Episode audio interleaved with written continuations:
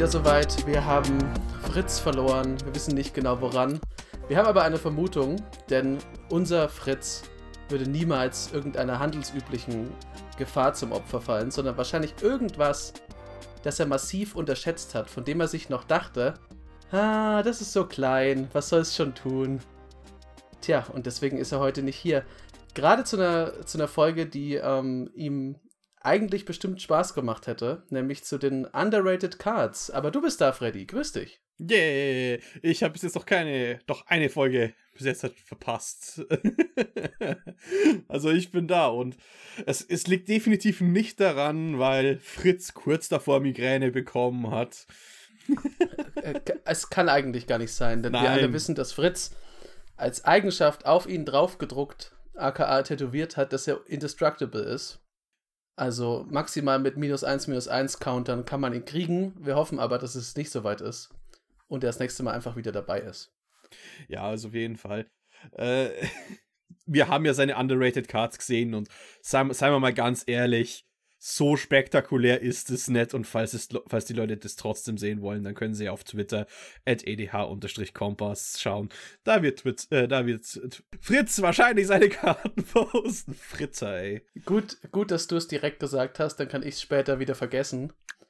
Äh, ja, also das ist eine Möglichkeit und ja, wir haben sie gesehen, aber das, äh, ich fand das ganz interessant, all unsere Listen vorher zu sehen, weil wir wissen natürlich, dass gerade bei Underrated Cards das ist immer so eine, das ist halt eine Sache, da hat jeder so ein bisschen seine Pet-Cards und die Grenzen verschwimmen auch total zwischen, ist die Karte einfach unterbewertet oder ist die Karte in meiner Sicht einfach, also ist die von mir einfach überbewertet, weil es zum Beispiel in meinem allerersten Commander-Deck drin war. Kann natürlich auch sein, dass beides so ein bisschen zutrifft oder keins von beidem. Oder um, ähm, einfach eine gewisse Meta-Bias, weil. Ja, das, das ja kann auch. nämlich auch sein. Richtig, wenn man in der Playgroup wir hatten es äh, vorher als kleines Beispiel, haben Freddy und ich gesprochen. Ich hatte zum Beispiel ganz oft Light of Day in meinen Decks, dass schwarze Kreaturen nicht angreifen oder blocken können. Das ist eigentlich nicht so richtig gut, aber da wurde viel schwarz gespielt. Hat die Karte besser gemacht. Aber wir wollen ein bisschen versuchen, so von den super anekdotischen Sachen wegzukommen. Wir haben uns schon Gedanken gemacht äh, über die Karten und warum wir die gern mehr sehen würden und warum ihr die vor allem mal ausprobieren solltet. Aber wie immer könnt ihr natürlich einfach in den Kommentaren reinschreiben, was ihr von unserer Auswahl haltet und was eure Underrated Cards sind. Und wenn ihr wollt, könnt ihr auch direkt auf den Discord kommen und uns da in Caps anschreien, was wir für Kack verzapft haben. Und underrated heißt nicht, äh, haben wir als Metrik hergenommen, dass wir kurz geschaut haben auf EDH Rec, wie viele Decks spielen die Karte eigentlich. Und ich sag so, an, das ist nicht unbedingt die beste Metrik, weil eine Karte kann auch in 5% vom Deck gespielt werden, ist aber so gut, sie sollte vielleicht in fast jedes rein oder umgekehrt. Ähm, ja. Aber wir haben wirklich geschaut, dass äh, unsere Picks nicht viele nicht viel Repräsentation auf EDH-Rec hat, wobei wir denken, das sind halt gute Karten und ich denke, du hast eine Karte, die extra für Commander gemacht ist, direkt als erstes, oder? Ja, ich, äh, ich bin zumindest der Meinung, dass es so ist. Also, das, ich meine, es kam ein Commander-Produkt. Ja, ich bin, ich bin durchaus, aber wir hatten auch auf unserem Discord schon Diskussionen, ob die Karte gut ist, nämlich äh, der Endless Atlas. Das ist ein, ein Kartenartefakt im Grunde, also kostet zwei Mana und man kann es für zwei tappen und darf eine Karte ziehen. Das darf man aber nur, wenn man drei Länder mit dem gleichen Namen kontrolliert. Also drei oder mehr, logischerweise. Das heißt, die Karte verliert massiv an Wert, je mehr Farben man in seinem Deck hat, weil natürlich dann auch die Menge der Basics rapide schwindet. Aber die ist, finde ich, in fast jedem monofarbigen Deck, das nicht blau oder grün ist, eine sehr, sehr gute Wahl. Vor allem war sie sehr, sehr lang bei Weiß und äh, jetzt gibt es ja auch in Weiß guten Karten, also relativ gute Kartenziehmöglichkeiten, zumindest mehr. Aber auch da wurde die nicht so oft gespielt, als es noch nicht so war. Und das habe ich nie ganz verstanden, weil natürlich muss man zwei bezahlen und sich Mana offen halten, aber zum einen muss man sich nicht gezielt dieses Mana offen halten. Das ist meistens so, dass man es halt gerade hat. Und zwei Mana für, also zwei farblos für eine Karte ziehen, finde ich absolut okay. Vor allem, weil es farblos ist. Aber ja. Äh, der Grund, weswegen ich halt die Karte. Ich sag so, ich würde Endless Atlas nicht spielen. Es liegt aber eher daran, dass in diesem und letzten Jahr Karten rausgekommen, die quasi das, was Endless äh, Atlas macht, gemacht hat, jetzt machen in, sagen wir besser. Wenn man zum Beispiel in Weiß und Blau ist, dann kann man den neuen Commander spielen, diesen Shirokai in den 99. Aber wenn ich jetzt zum Beispiel Mono Weiß bin, dann kann ich auch den neuen Bankbuster spielen, der auch ein Vehikel ist und der auch bis zu dreimal quasi Karten ziehen kann. Dreimal Karten ziehen kann auch Maze Mind Journal und realistisch aktiviere ich den Effekt drei, maximal viermal und wenn ich, wenn ich wirklich viel damit machen möchte, habe ich jetzt halt auch noch aus Crimson Vow das Journal, Investigators Journal. Ich glaube, das macht ja auch zwei und gibt für jede Kreatur, die du hast, einen Counter und du kannst es einmal selbst sacrificen. Ich mag den Effekt. Ich bin bloß, glaube ich, kein so großer Freund vom Atlas selbst. Ja, weil manchmal ist es halt trotzdem schwer, weil ich möchte halt auch im monofarbenen Decks gerne mal die Artefakt, äh, ein Artefaktland spielen und ein paar Utility-Länder und auch wenn ich, äh, wenn ich meistens auf die drei na, mit dem gleichen Land-Type komme, kann es ja trotzdem durchaus mal sein, dass das mir vielleicht eine Runde zu spät ist oder so. Ja, und ich habe ja gesagt, wir wollen nicht anekdotisch sein. Ich kann nur trotzdem, ähm, also das ist alles richtig, was du sagst. Ich hatte das, keins dieser Probleme hatte ich bisher jemals mit dem Atlas. Deswegen habe ich ihn reingenommen, weil alles, was du sagst, stimmt, aber ich bin mit der Karte immer super, super zufrieden gewesen. Und es gibt ja durchaus manchmal Karten, die, die findet man gut und würde sagen, ja, die gehören natürlich in Deck, aber die spielt man selber gar nicht. Also es gibt es ja durchaus. Äh, in dem Fall. Außerdem ist es für dich ein guter Anhaltspunkt, um mal die anderen Karten noch anzuschauen, die du genannt hast, weil das sind alles so, ich nenne sie mal Ausweichkarten. Hm. Also die sind gut, aber man kommt nicht sofort drauf in den meisten Fällen, dass man sie benutzt. Vor allem Maze Mind Home ist ganz lustig, wie oft man eigentlich nur die Karte verwendet, um diesen Scry-Effekt zu haben. So zwei Mana Scry dreimal. Aber es hat sich ja. trotzdem irgendwie gelohnt, weil ja. seine Draws so smooth wurden insgesamt. Ja. Exakt. Ja, bei dir geht's nicht ganz so smooth weiter, oder wenn ich dem Bild, nee, bei mir geht's gleich hart ist. zu. Äh, mit Elle Schnorren auf dem Artwork, wenn man die Commander 17 Version ansieht. Äh, Route. Das ist ein 3 und 2 Weiß. Sorcery. Aber niemand kannst du die als Sorcery. Spell, ähm, der alle Kreaturen zerstört und sie können nicht regeneriert werden. Außerdem kannst du zwei farblose Mehrzahlen, damit du die als Flash Speed casten kannst, also quasi als Instant. Das heißt, für sieben Mana ist es ein Boardwipe, Kreaturen können nicht regeneriert werden. Ich bin ja ein bisschen ins heiße Feuer gekommen wegen meinen Boardwipe-Meinungen und eine super wichtige Sache, die ich immer in Weiß einfach brauche, mehr oder weniger, ist die Garantie, dass ich Parität brechen kann. Das kann ich mit mhm. Indestructible machen. Route ist halt ein normaler Board-Vibe, also da kann ich eben diese ganzen Indestructible-Tricks machen. Und sie gehen im Friedhof, also kann ich sowas wie Broadback verwenden, um zwei von meinen zerstörten Karten wieder zu verwenden. Aber vor allem, es ist inst das ist eine Instant-Speed-Antwort. Mit der kann ich, die kann ich wie Interaktion spielen, wie in einem Cyclonic Rift. Und ich kann auch gleichzeitig das im Endstep vor meiner Runde machen, damit ich garantieren kann, dass ich der Erste bin, der wieder aufbaut und so meine Parität brechen kann. Und äh, das ist genau der Grund, weswegen ich zum Beispiel Route als. Ich mag Farewell. Farewell ist eine gute Karte. Aber zwischen Austere Command und Route sind es eh schon zwei Slots, die ich einfach mehr wertschätze in weißen Decks. Und dann noch einen dritten von diesen Effekten zu spielen, Finde ich schwer. Und es ist nur in 3000 Decks of EDH-Track. Ja, ich, ich habe ein ähnliches Problem wie du mit dem Endless Atlas hast, obwohl das nicht, es ist ein bisschen anders. Ich finde die Karte auch gut, vor allem, dass man sie halt als Instant spielen kann. Das ist schon gut, aber ich habe selten, wenn ich gerade wenn ich weiß spiele und äh, ich spiele, inzwischen spiele ich ja eigentlich auch mit viel weniger Board-Vibes, wie fast alle anderen wahrscheinlich auch. Und sollte mir eigentlich sowas mehr überlegen, aber dann denke ich mir immer, ja, sieben Mana, ich habe halt oft keine sieben Mana übrig. Ähm, und ja, ich bin, du kennst mich ja, ich gehe dann immer direkt in den Mono-Weiß, den Mono-weißen Pfad. Und da ist dann so, ja, ich kann jetzt halt gar nichts spielen in meinem Zug und dann warten. Und dafür bin ich immer viel, viel, viel zu ungeduldig, auch wenn die Upside von Route gigantisch gut ist, weil man damit halt nicht rechnet. Shielded by Faith. Ja, das ist eine schöne Karte. Genau, damit kommt man halt um die Sachen drumrum. Ähm, was ich sagen wollte, ich finde es auch einfach witzig, wenn man sieben Mana offen hat, noch blau drin hat, äh, alle Leute mit dem Cyclonic Rift rechnen und dann kommt aber stattdessen Route, was. Es kann schlechter sein, es kann besser sein, je nachdem, was man vorhat. Außerdem ist Alice Schnorn drauf und das ist immer schon mal. Ja. Dann können wir direkt zu deiner nächsten Karte, weil die hat nämlich auch so ein Monstrum drauf, aber halt eher ein historisches als ein äh, magisch-dominarisches Phyrexian. Wie heißt, ja, die, wie heißt es, wie heißt die Lore von Magic? Die Lore von äh, die Lore von Magic heißt der, doch, der Pantheon, Magic, der Pathos. Das ist doch, hat das gleiche wie bei uns auch wahrscheinlich einfach. Magic hat die in jede Welt, jede Welt hat ihre eigene Mythologie. Hm.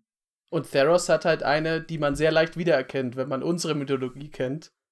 Ähm, du sprichst vom Mirror Shield. Das ist, finde ich, ein sehr, sehr schönes Artefakt.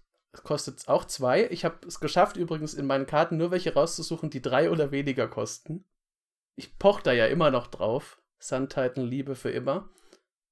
Ähm, kostet zwei, ist ein Equipment für zwei Ausrüsten.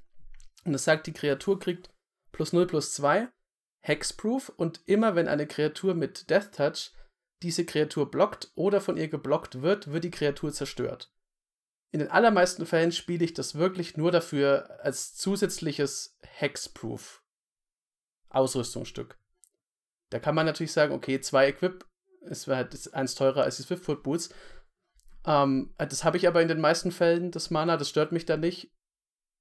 Aber was halt zum Beispiel in dem Voltron-Deck sehr gut ist, was, was ich daran mag, ist das, das, diese zweite Sache, nämlich, dass sobald die Death Touch-Kreaturen, das kann ja immer passieren, denn Death Touch ist nicht ungefährlich. Es ist nicht umsonst so, dass so kleine 1-1-Schlangen massiv nerven können. Das passiert dir dann halt nicht. Weil die wird ja sofort zerstört, sobald sie als, also sobald sie zum Blocker wird, wird sie dann auch zerstört. Es wird niemals Kampfschaden angerichtet. Das heißt, deine Kreatur ist sicher und du kommst in den allermeisten Fällen schön durch. Und die Leute wissen das ja dann irgendwann auch und versuchen gar nicht erst, dir das Zeug da reinzuwerfen. Ja, bei mir ist es halt wirklich, es geht hauptsächlich um diese zwei Equip-Kosten. Und ich habe die nämlich damals schon in Theros gedacht, die könnten gut sein. Und finde auch, äh, es gibt nicht so viele Hexproof Outlets. Also, du mhm. hast die Mask of Avacyn, die ja mittlerweile auch schon relativ teuer ist. Ja aber häufig kommt es mir so vor, als brauche ich das nicht mehr, als würde ich lieber einfach einen Interaktionsslot spielen. Und jetzt wollte ich dir mal die Frage stellen, was ist, wenn ich stattdessen einen Flicker-Spell um Spot Removal zu dodgen spielen würde und der auch alternativ als eventuell eben, was halt Flicker-Spells machen können, nehmen würde. Also ich weiß nicht, wie du das einschätzen würdest, weil so viel Voltron habe ich mir jetzt noch nicht gespielt. Ja, es kommt natürlich drauf an. Es ist, äh, also das ist, finde ich, dann reine Deckbauvorliebe, weil natürlich ein Equipment schön wiederholbare Effekte dir bietet. Ähm, ein Flickerspell würde ich für rein, also das kann natürlich, das ist wie so oft in Commander, in diesem einen Moment, wenn du die, richtigen, die richtige Karte für jetzt halt genau diese Nische hast, ist der Effekt halt viel größer und zwar ungleich größer, als jetzt einfach die sichere Bank zu nehmen. Aber ich habe die Karte hauptsächlich deshalb genommen, weil ich finde, dass unter den sicheren Banken, die es gibt, ist der Mirror Shield irgendwie. Ja, der kommt mir immer so vor, als würden die Leute das total vergessen, dass es den gibt. Und das, das dafür stimmt. ist es halt eigentlich. Und außerdem ja. muss ich mal ein bisschen pushen, dass mehr Voltron gespielt wird, weil eigentlich ist das die beste Art, Leute zu zerstören. Ich glaube, die beste Art, Leute zu zerstören, ist mit einem Voltron, wo die Leute nicht checken, dass das ein Voltron ist. Und uh. es kann durch eine Karte enabled werden, weil wir haben nämlich hier so ein bisschen das Gegenteil. Du hast die ganzen Niedrig-CMC-Karten, ich habe fünf und aufwärts. Ja. Oh gut, die Karte, um die es bei mir jetzt halt als nächstes geht, als underrated, ist der Ember Cleave, was eben für mich das Premier äh, Artefakt-Equipment ist ein 6 Mana, beziehungsweise 4 generisch und 2 rote, Flash, Artefakt Equipment, legendär. Ähm, dieser Zauber kostet 1 weniger zu casten für jede angreifende Kreatur, die du kontrollierst. Vier angreifende Kreaturen ist meistens nicht schwer und selbst bei zwei ist es okay, weil dann castest es halt einfach für vier. Und äh, wenn Amber Cleave das Spielfeld betritt, dann darfst du es auf, auf eine Kreatur automatisch attachen, equippen, wie auch immer man das nennen möchte.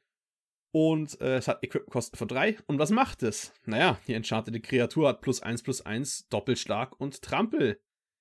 Äh, irgendwie finde ich es sehr komisch, in wie wenigen Decks die Karte ist.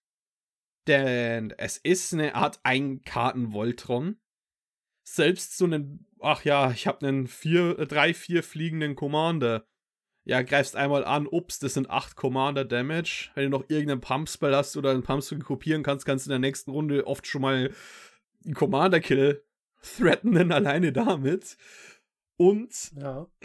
nicht vergessen, dass halt Double Strike halt auch noch Combat überlebt. Das Ding Flash hat, also kannst du es natürlich Mana offen halten. Instant Speed spielen ist ganz wichtig. Und es wohl übelste daran ist halt, wir haben zwei Jahre mit den Dingen Standard gelebt und haben gekotzt. Ja. Wir haben absolut gekotzt, wie scheiße stark das ist. Und es hat irgendwie kaum Adaption gefunden. Und seit das Ding eben schon draußen ist, seit das Ding rauskam, spiele ich das in verschiedenen Decks und ich glaube, ich habe Embercleave ist einer der Karten, mit denen ich am meisten Leute getötet habe in meinen roten Decks. Ich mag an Embercleave total gern, also das, was du gesagt hast, natürlich. Was ist lustiger als jemanden, der denkt, dass die Uhr normal geht, damit zu überlisten, dass man den Zeiger einfach direkt auf 12 stellt. Ähm, aber man muss es ja nicht nur auf den Commander anwenden. Es ist ja auch durchaus so, dass ähm, so mittelgroße Kreaturen, selbst kleine Kreaturen kann man, also im Zweifelsfall kann man immer noch eine Kreatur damit retten wenn man sagt, okay, ich brauche die oder nicht, du hast nicht damit gerechnet, dass ich das jetzt kann. Aber selbst normale Kreaturen sind ja bei Leuten, die sehr stark kalkulieren mit ihrem Leben, dann eine viel größere Gefahr. Na gut, kannst den Trick halt nur einmal machen, weil danach wissen das alle. Aber mich wundert es auch, dass die, dass diese Standard-Zerstörer-Karte, und die ist ja wirklich, die, ich habe die auch als ähm, Late Rain rauskam, habe ich noch viel Arena gespielt und es war halt immer fürchterlich. Du wusstest dann immer, wenn der Rot dabei ist, okay, sei dir nicht sicher, sei dir gar nicht sicher. Du wirst dann am Ende einfach umgehackt, wenn du nicht aufpasst. Um, ähm, und das, die ist einfach eine sehr, sehr, sehr schöne Karte und ich mag das, dass sie Rot so sehr verkörpert. Ja, ich mag es halt auch, wenn Leute wirklich, wie du gesagt hast, gierig mit ihrem Leben sind ah, ich spiele eine Sylvan Library, ich spiele einen Fetch, mhm. ich äh, Fetch in den Schock, ich äh, zahle 8 für die Sylvan Library. Ja, gut, ähm, du, nimm, du lässt einen 5-5-Flieger durch, der haut dich jetzt halt für 12 in der Luft. Und du kannst nichts mehr mit deinen Sylvan Library anfangen, ja. weil du dich sonst einfach instant killst und äh, deine Tutoren werden schlechter, weil du für alle zwei Leben zahlen möchtest. Ja. ja. Einziger Nachteil, kostet halt nicht drei Mana oder drunter. Aber man kann nicht alles haben, ne? Es kostet oft schon mal. Es kostet oft sogar zwei. Ja, aber fürs Rückholen kostet es ja leider nicht so viel. Auf dem Papier ist es teuer. Oswald Viertelbänder kann in den 7-Drop gehen damit. Das ist richtig. Das ist auch sehr, sehr schön daran. Ähm, ich glaube aber auch, es gibt. Sagt uns, wenn ihr die Person seid, die das schon mal für seine vollen Kosten gespielt hat, dieses Ausrüstungsstück. Ich, ich habe schon für Dramatic Orrery geopfert. Ich glaube, dafür kriegt man einen Preis, wenn man das wirklich für sechs Mana gespielt hat. ihr müsst aber wissen, dass wenn ihr diesen Preis abholen wollt, müsst ihr eventuell einen sehr langen Weg zurücklegen. Denn ihr müsst wahrscheinlich mit meiner Karte und durch meine nächste Karte durchgehen. Eine Karte, bei der es mich wirklich wundert, dass die so wenige Leute spielen. Winding Canyons ist ein Land, produziert farbloses Mana. Und für zwei und das Tappen wohlgemerkt nur tappen, nicht Opfer, ähm, kann man in diesem Zug Kreaturen spielen, als hätten sie Flash. Und ich meine, es gibt Sachen wie Emergence Zone und sowas. Natürlich, das sagt, das weitet den Flash-Effekt aus. Ich verstehe auch, warum die wesentlich besser sind. Also sie sind einfach sehr viel besser, weil sie dir mehr, weil sie dir mehr Optionen geben. Aber das ist für zwei Mana wiederholbar und du hast ganz oft sehr, sehr gute Kreaturen, die du da brauchen kannst. Und gerade in Decks wie jetzt hier, wir hatten es ja letztens mit Grün oder so, da ist es halt ein Riesensegen, wenn du die dann alle ausspielen kannst. Es ist nicht umsonst so, dass fast jeder Commander-Spieler, wenn wieder Spoiler-Season ist, sich mega freut, wenn irgendwelche Dinge kommen, die Flash enablen. weil dann halt immer, ja, endlich, ich weiß noch, wie Maurice hier war und sich über die neue Arden Court gefreut hat, weil man endlich einen Gruul Flash Commander spielen kann, der dann, also wenn man das mit Planeswalkern darf, aber ja, die Freude ist halt in diesem Land verborgen und man kann es immer und immer und immer wieder wiederholen. Ich glaube, ich bin gar nicht mal so geschockt, dass die Karte nicht so vertreten ist, weil es ist halt trotzdem ein bisschen Money, das Teil. Aber ich, ja. ich stimme dir definitiv damit zu, dass es viele Karten gibt, die teurer sind, die viel gespielt werden, im Gegensatz zu den Winding Canyons. Also, äh, wenn man da teilweise sieht, Leute spielen Boseiju Who Shalt Us All, welcher ja, glaube ich, genauso viel kostet mittlerweile, 25 Euro oder so. Mhm. Der originale Boseiju. Und haben vielleicht nur zwei Zauber, die sie im Lauf vom Spiel nehmen wollen. Ähm, dann ist ein Winding Canyons trotzdem das bessere Upgrade bekenne mich übrigens schuldig. Ich gehöre zu der Gruppe, ich habe einen Boseo irgendwoher, keine Ahnung. Und ich habe den ganz oft in Decks, wo ich dann die meiste Zeit denke, ich spiele das jetzt nicht, ich spiele das jetzt nicht. Und dann habe ich nur zwei Sachen oder drei, die ich damit machen will. Ja. Aber nee, Mining Canyons, super Karte. Ähm, wollen wir mit der schwarzen Karte in meinen Wooburg? Ja, Blau kommt gern. dann als allerletztes, äh, um ein bisschen dazu gekommen, weil vor der Aufnahme hat Jochen noch gesagt, er findet es schade, dass er diese Karte nicht spielen kann, weil er kein Schwarz spielt. Richtig. Also. Und äh, wenn er es jemals macht, dann darf er sich den Winning Team hinzufügen. Denn es geht um den Thrilling Encore. Vier und ein Schwarz für eine Instant. Put onto the battlefield under your control all creature cards in all graveyards that were put there from the battlefield this turn. Maßreanimation für alles, was in dieser Runde gestorben ist. Für fünf Mana ja. auf Instant. Das Ding ist einfach viel zu geil in so vielen Decks. Also ich kann selbst mit einem Boardwipe pairen. Ha, Boardwipe, ich bekomme alles. Gegner Boardwipe, ha, ich bekomme alles. Ich lasse fünf Mana ja. offen. Gegner denkt, ich habe Ink Shield, weil mittlerweile kann man ja auch in Orsoft davon ausgeben, dass wenn Mana offen ist, es ein Ink Shield ist. Hm. Oder ja. ein Route. Also, je mehr es auf diesen Slot gibt, viel Mana in Orsov offen zu halten, desto unwahrscheinlicher wird es, dass die Leute mit einem Thrilling Encore rechnen. Bam, holt mal alles wieder zurück. Sa Leute zahlen ewig viel, um, um, um Sacrifice-Trigger zu doublen. Ja, man kann es doppeln, indem man alles sacrificed, die Trigger resolven lässt und dann alles nochmal zurückholt, um es ja. nochmal zu, zu resolven. Also, ja, das Wieso ist einfach. ist die Karte in so wenig Decks? das ist eine unglaublich starke Karte. Die hat gleichzeitig auch fand, eins der schönsten Artworks von allen Magic-Karten, die ich kenne. Und es stimmt, wenn ich schwarz spielen würde, wäre das definitiv eine, die ich neben Königin Marchesa spielen würde. Ähm, ja, das, die Karte wird auch nur, also die wird erstmal auch dadurch besser, dass so wenige Leute die spielen, weil die allerwenigsten Leute mit der rechnen.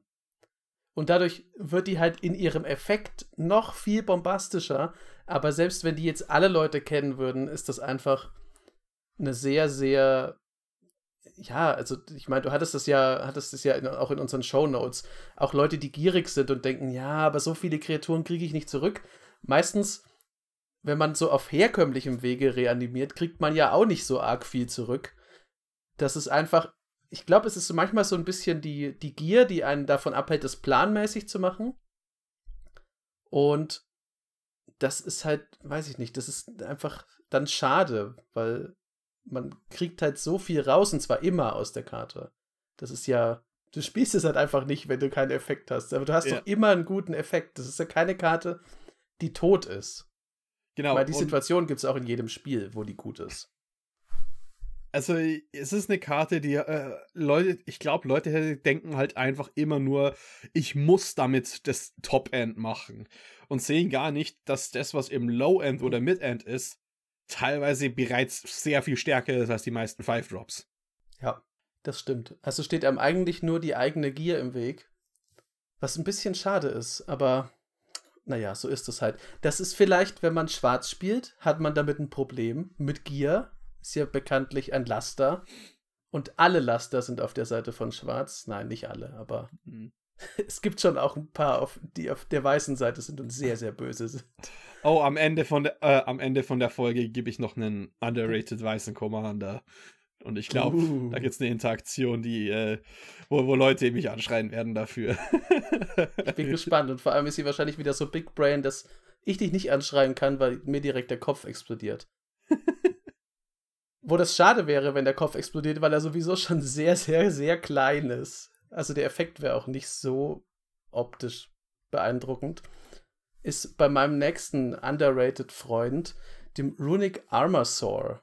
Das ist ein Dinosaurier für zwei Grün, ein beliebiges, er hat 2,5 und sagt, whenever an opponent activates an ability of a creature or land that isn't a mana ability, you may draw a card.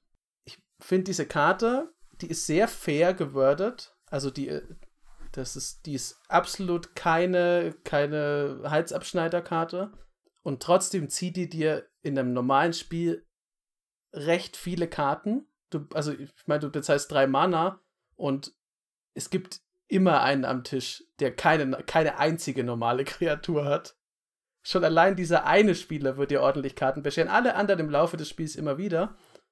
Und mit 2,5 ist es durchaus auch eine Kreatur, die, während sie dir Karten zieht, auch noch verhindert, dass du so Stück für Stück kaputtgeschlagen wirst.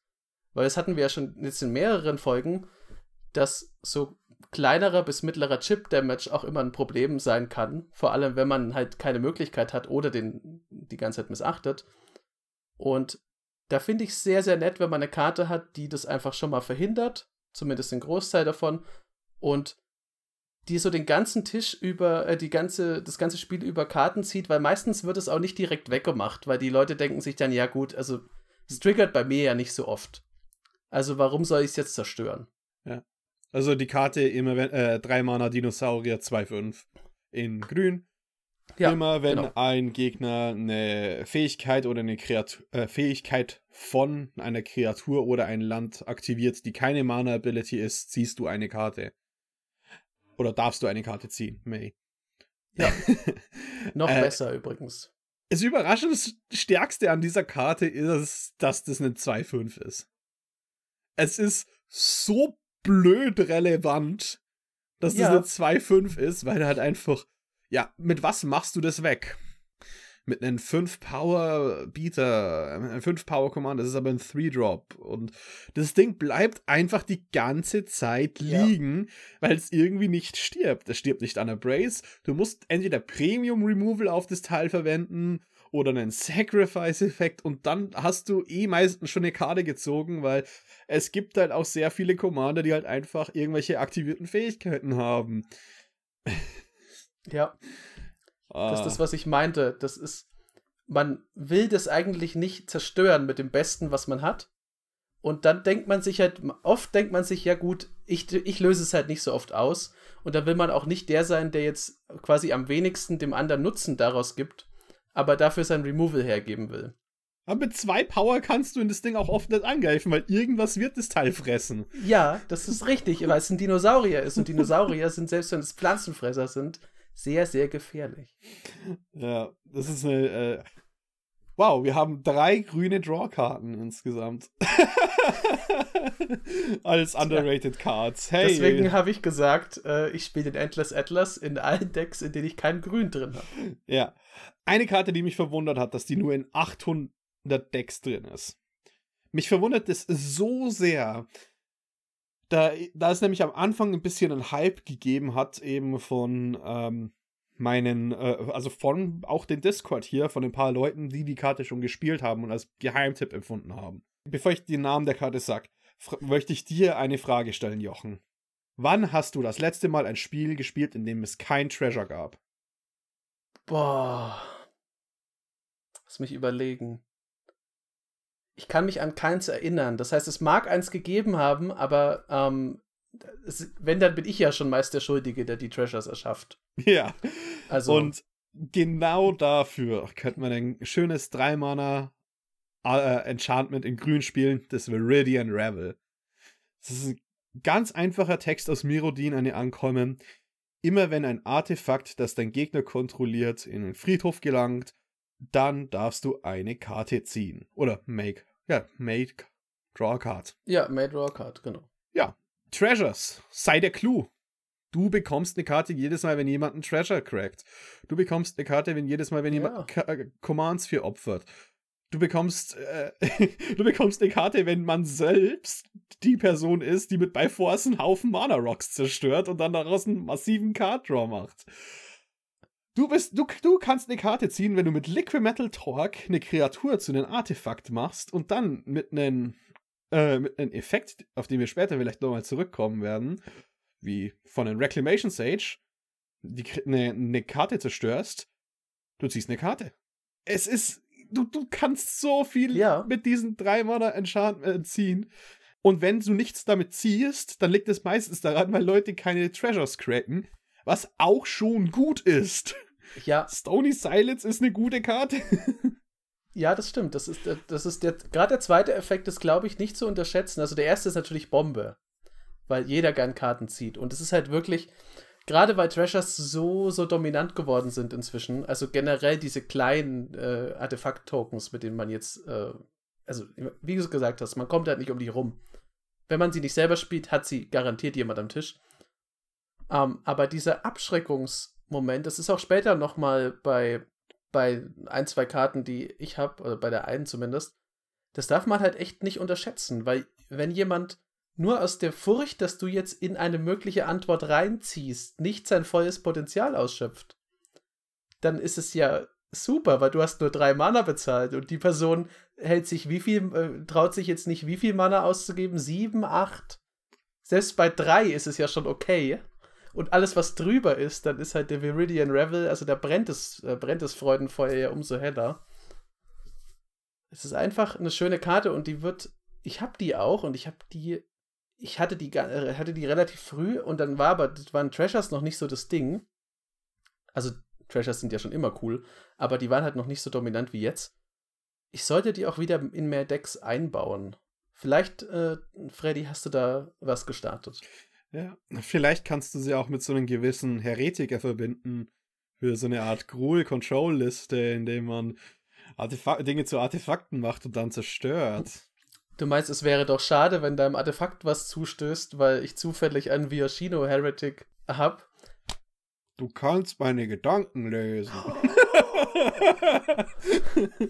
Und der Viashino Heretic, der kostet äh, zwei beliebige, ein Rot, hat 1,3. Äh, ich weiß nicht, ist kein Dino, aber es ist scheinbar so eine Echsensache.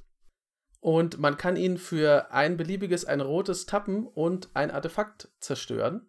Und dann fügt er aber zusätzlich noch dem Besitzer des, also doch dem Besitzer des, äh, des Artefakts Schaden in Höhe der, des Mana-Value zu. Also des Mana-Wertes, so ist es richtig.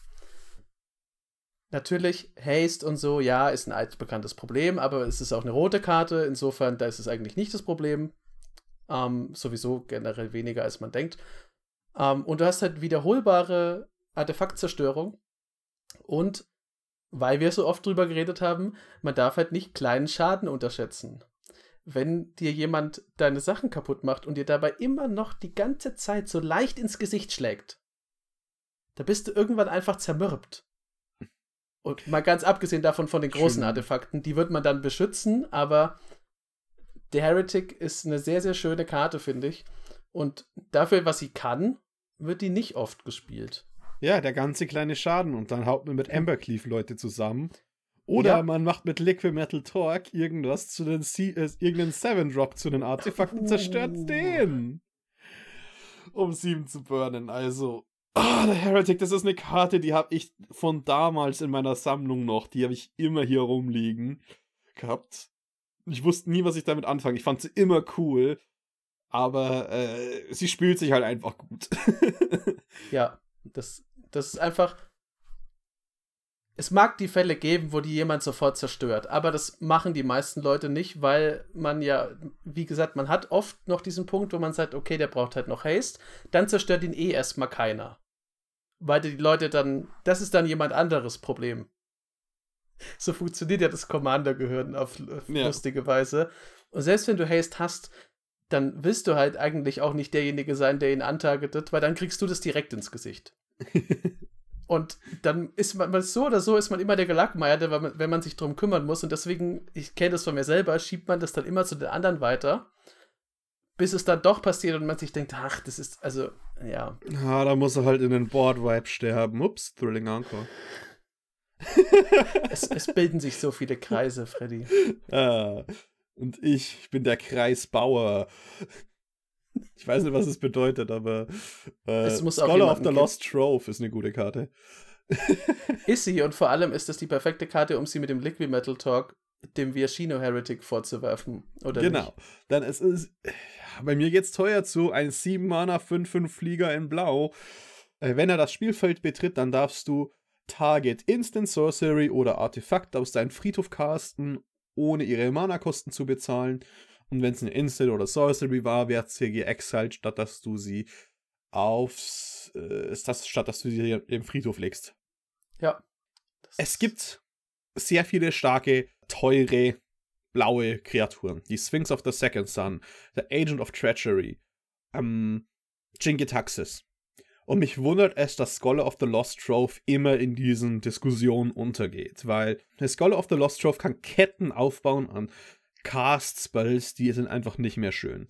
Man kann halt ihn reanimaten, um dann einen anderen Reanimate äh, zu, äh, um dann Reanimate selbst wieder zu flashbacken, um was anderes zu holen, was flickern kann, was Scholar of the Lost Trove holt, was den nächsten Zauber. Man kann komplette Friedhöfe mit irgendwelchen Flicker-Loops ähm, damit reanimieren. Man kann äh, dadurch, dass es Artefakte castet, es ist ein 7 Mana Sphinx, ja klar, aber wenn du halt was gemillt hast oder irgendwas in deinen Friedhof gekommen ist, wie jetzt sage ich mal eine Chromatic Orrery, dann holst du halt mit deinem 7-Drop deinen 7-Drop. Ja. oder du cheatest sogar Mana. Aminatus Augury ist, glaube ich, eine 8 oder 9 Mana Karte. Und alles, was du, und du musstest nur die Karte irgendwie reincheaten. Der Grund, weswegen ich die so gut finde, ist, weil sie aus einem Cheat, was ja eigentlich meistens ein temporärer Advantage-Punkt ist, ja. einen permanenten macht. Einfach indem du halt äh, eine sehr teure Karte nochmal wirken darfst. Ja, die, ähm, das war, ich kann mich noch gut erinnern, die ist, die ist, glaube ich, deswegen auch nicht so, also die, die wird, haben, ich glaube, die haben einfach nicht so viele Leute, weil die ja dieser, diesem sehr, sehr unglücklichen Corona-Jumpstart-Ding zum Opfer gefallen ist. Weil es war schon, als Jumpstart rauskam, habe ich es auch in mehreren Reviews gesehen, dass das eine Karte ist, die wirklich, wirklich gut ist, auf die man sich echt freuen kann. Aber da haben auch irgendwie noch alle damit gerechnet, dass man halt ganz viel Jumpstart spielt und ganz viel aufmacht. Und dann ist die natürlich öfter dabei. Und ja, wir alle wissen, es ist nicht so gekommen. Ähm, höhere Gewalt hat dem Scholar oder der Scholar of the Lost Trove den Ehrenplatz verweigert, obwohl das wirklich, wirklich eine gute Karte ist. Aber und hm? hier ist es paradox, was du damit sagst. Es war aber die quasi Pre-Release-Karte. Oder die, äh, die, ähm, wie sagt man da, Game Day-Karte. Es gibt eine mhm. Promo-Version davon auf jeden ja. Fall. Und von der gibt es extrem viele. Dass die Karte halt einfach immer noch echt günstig ist, eigentlich. Ja, ich glaube auch nicht, dass es, also ich, es ist weniger, dass es physisch weniger davon gibt, glaube ich, sondern dass Jumpstart einfach generell für viele Leute nicht richtig existiert. Also natürlich, da gibt es ja Commander-technisch gibt es Karten, die sind ja jenseits von Gut und Böse aus Jumpstart, aber. Alles auch aus Shepard. ähm, aber das. Gerade die ist halt da irgendwie untergegangen. Es, es, geht ja auch manchmal nicht rational zu mit so Karteneffekten oder den Gründen, warum Karten verschwinden. Dabei ist die wirklich gut, vor allem, wie du ja gesagt hast, ähm, es ist halt, es ist schon sehr gut, wenn man das einmal machen kann. Aber welches blaue Deck macht es denn nur einmal? Ja, also, sind wir mal ehrlich, das passiert ja nicht. Deswegen absolut tolle Karte. Auch wenn man äh, Sphingern mag. Denn das sind, finde ich, mit so meine Lieblingsblauen Kreaturen, würde ich sagen. Die sind einfach, einfach eine sehr, sehr schöne Sache. Aber, und ich bleibe, ich bleibe dabei bei meinen Mafia-Methoden es wäre doch super schade, wenn deinem Scholar of the Lost Trove was zustößt, nur weil du denkst, dass du gierig sein kannst und ihn flickerst und dann wird er plötzlich eingefangen. Wäre das nicht traurig, Freddy? Ah, es wäre so schade, wenn der in so einer komischen Kugel landen würde. Ja, das ist, äh, ja, es wäre wirklich eine, wäre eine Schande, wenn sich der Containment Priest drum kümmern würde, mhm. die Containment Priest. Ein beliebiges, ein Weiß, 2-2 Flash, wenn eine Nicht-Spielsternkreatur das Schlachtfeld betreten würde, und nicht gecastet wurde, wird sie exiliert, stattdessen ins Exil geschickt. Das ist eine sehr, sehr gute Karte, gerade gegen Leute wie, die zum Beispiel jetzt äh, Thrilling Encore spielen. Auch da schließt sich wieder ein Kreis. Generell gegen alle Leute, die reanimieren, gegen äh, Flickr-Decks kann es eine super Sache sein. Klar, man muss dann selber wieder dafür schauen, also wenn man es wiederholen will, dass man sie irgendwie zurückkriegt. Aber meistens ist es halt wirklich ein, ein etwas, ich würde es als einen etwas ungewöhnlichen Counter bezeichnen. Und natürlich sehr nischig, aber trotzdem ist es für mich kein verschwendeter Kartenslot, wenn man den Containment Priest drin hat, weil der sehr, sehr gefährliche Situationen und auch sehr viele potenziell spielgewinnende Situationen sofort annullieren kann. Ja, also Containment Priest kann einer der besten Blowouts sein, vor allem weil die Dinge halt ins Exil geschickt werden. Wenn halt das primäre Reanimation Target nicht nur nicht ins Spiel kommt, sondern dann auch noch ins Exil geschickt wird, dann hast du einfach jemanden am Spieltisch, der einfach nur kotzt. Und äh, ganz ehrlich, dafür ist es halt einfach wert. ja. Äh, mein Hauptproblem ist halt insbesondere, dass ich halt in Weiß mittlerweile halt auch sehr viel selbst gerne rumcheate. Broadback zum Beispiel. Ja. Aber du, man selbst ist ja am Puls. Also man selbst kann ja damit spielen, auch, auch wenn du Nombos ins Deck einbaust. Containment Priest. Ich sag, ich, ich sag bloß was ganz komisches, vielleicht. Du möchtest viel Karten ziehen in ein Deck, mit denen du Containment Priest spielst, weil wenn du dir die Spielpattern was reinzuschummeln ausschaltest, dann möchtest du oft einfach Value grinden. Das ja. ist so ein komisches, ich sag, ich sag, das ist nicht unbedingt paradox, aber das ist so ein komischer Playpattern, den ich bemerkt habe. Wenn ich Containment Priest habe, dann möchte ich auch einen Weg haben, viele Karten zu ziehen. Ja, und wenn es nur ist, weil du ihn im Deck hast, dass du ihn halt rechtzeitig hast.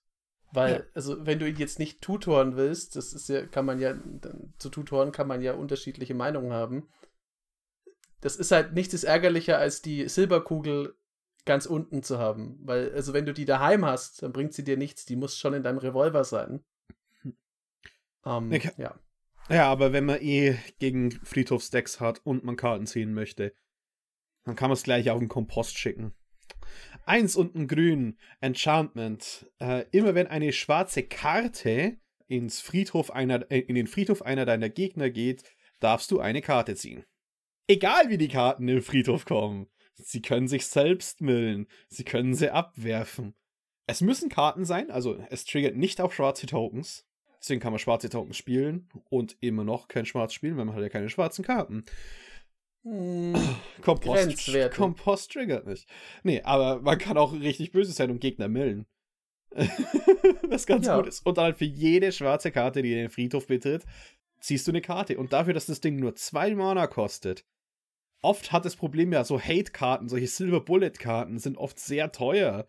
Dafür, dass sie halt alles niederschalten. Kompost kostet gar nichts. Und wenn ja. ich halt einfach mal, und das ist ganz ehrlich, wenn ich einfach mal in einem Pot bin, wo kein Schwarzspieler da ist und ich habe Kompost, dann fühlt man sich ja ursprünglich erst einmal schlecht. Aber oft sollte man halt wirklich Commander nicht Spiel für Spiel sehen, sondern halt in den letzten zehn Spielen. Ja. Und diese Karte ruiniert einen nicht das Spiel, bloß weil man sie in diesem einen Spiel hat. Weil oft sind die Karten, die man stattdessen dafür reintun würde, würden einen genauso wenig helfen. Das heißt zum Beispiel ein extra Exa äh, Friedhofsexile oder sowas. Ja, das ist, hatten wir ja vorher. Also wenn man so, ich nenne es jetzt nicht nochmal gierig, weil das ist in dem Sinne keine Gier, sondern das ist eher was, was ich so als zu viel Analyse bezeichnen würde ja, natürlich kann jedes, wir hatten das ja auch schon in verschiedenen Folgen, dass ich sowieso Fan davon bin, wenn man sich sein Deck so aufbaut, dass es halt so vielen Gefahren wie möglich widerstehen kann, aber wenn man auch weiß, okay, wenn jetzt dieser eine Fall eintritt, der wird, weiß ich nicht, in 3% aller Spiele wird es soweit sein, dann ist es halt so. Dann ist halt ausnahmsweise Kompost meine tote Karte für mich. Aber okay. Damit habe ich jetzt eigentlich nichts verloren. Ich ich würde auch bezweifeln, dass deswegen dann das ganze Spiel verloren geht.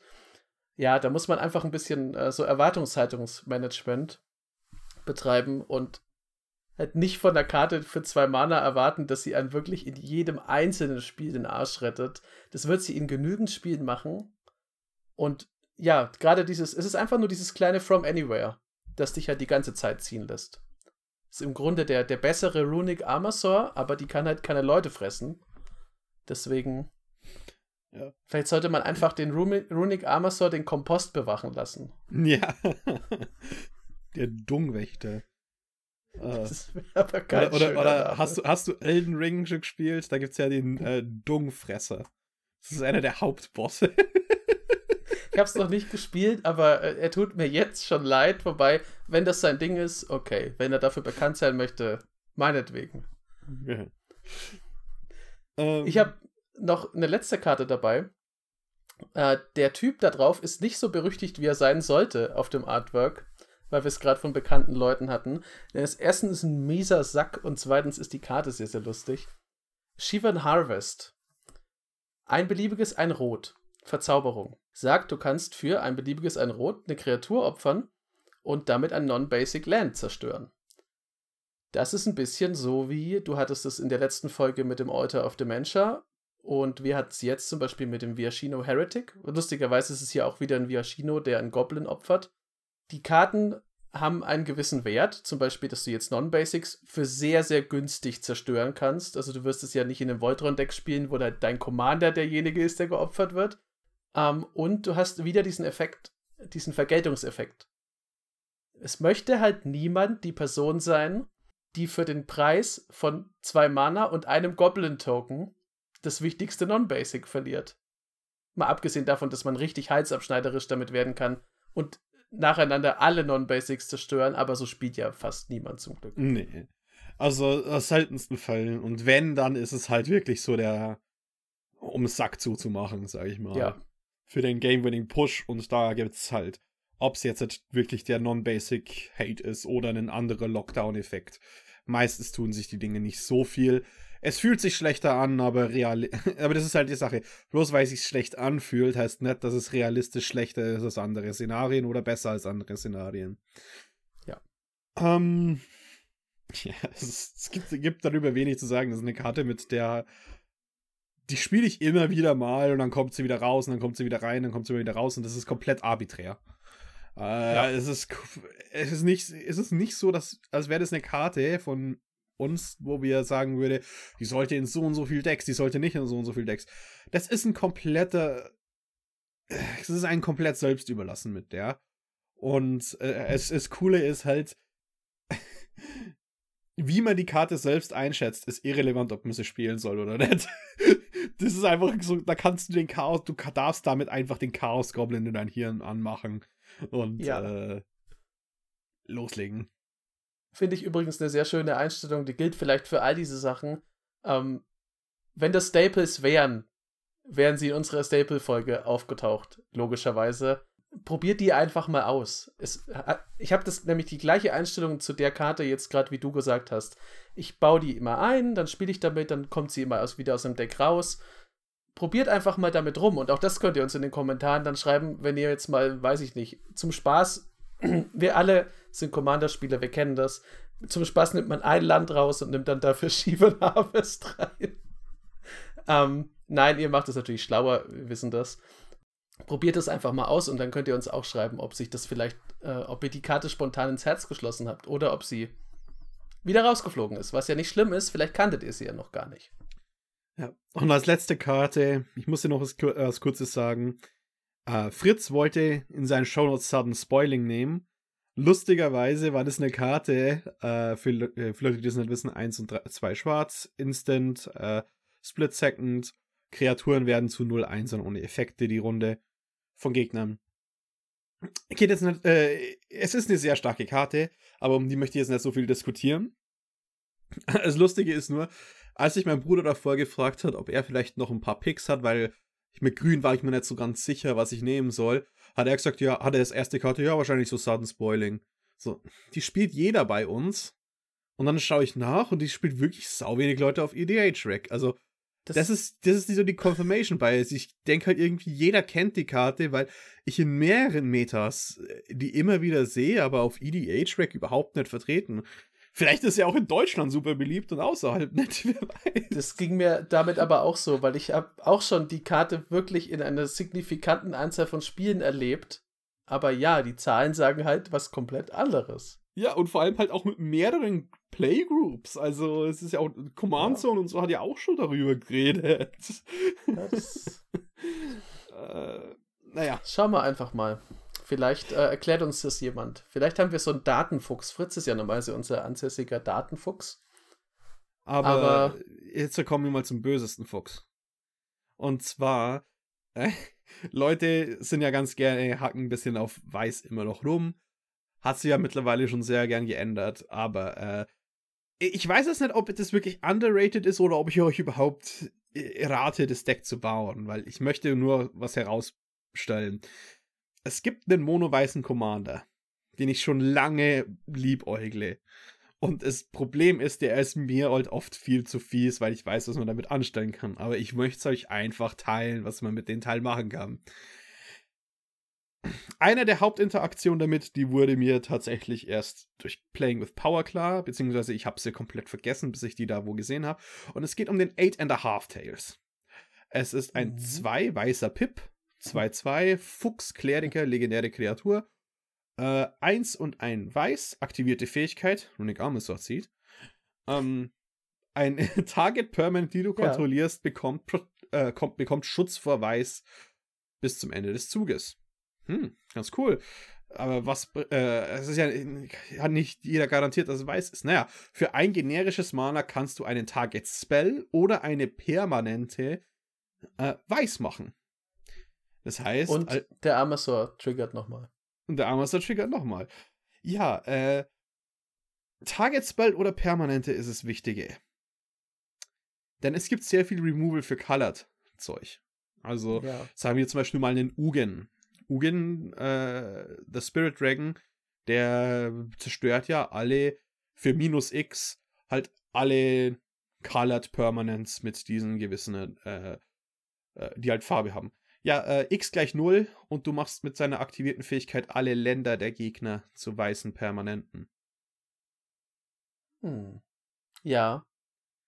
Ja, das funktioniert. Oh. Äh, massiv viel Weiß-Mana machen. Na, wie geht denn das? Naja, man hat Nykthos Schrein to Nyx und das Land, das das andere Land enttappt, womit du Nykthos enttappen kannst. Länder suchen geht übrigens ganz gut in Weiß. Übrigens, äh, Planeswalker suchen, Ignite the Beacon. Es gibt auch sehr viele gute weiße Dinge, um für Länder zu, äh, um für, um für Planeswalker zu touren für die, äh, für die Fähigkeit und äh, eine sehr starke Control Shell zu spielen. Und man kann sein Zeug mit Broadback während dem Boardwipe zurückholen für plus zwei Mana, um seine Key-Interaktion zu haben. Äh, ja, äh, ich höre einfach auf. Das, weißt du, Eight and a Half Tales ist so ein ehrbarer Berater des, äh, von, von, des Kaisers gewesen in, in Kamigawa. Und dann passiert sowas, Freddy. Nimm bitte die Finger weg von diesen Leuten. ich, bin der, ich bin der Korruptor. Ja, es ist schlimm. Also, es kann natürlich auch mal lustig sein. Ähm, dann sollte man aber tatsächlich auch den Sack danach zumachen können. Allein für den Effekt ist es schon sehr spaßig. Ist so ein bisschen der, der Joyride-Effekt, würde ich jetzt sagen, wenn plötzlich all deine Länder verschwinden. Äh, Zaubertrick, David Copperfield. Äh, ja, ja übertreibt es nicht damit, aber die Karte sieht unschuldig aus. Also erstmal sieht die unschuldig aus, finde ich die ist halt alles andere als unschuldig. Die ist sehr, sehr stark. Also das ist.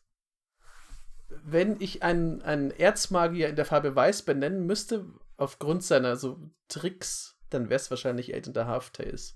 Ja, und außerdem, wenn die Leute Spot Removal auf den Ugin spielen möchten, gibst du ihm Protection von Weiß und den ganzen Spot Removal, was du weißt. Ähm, ja.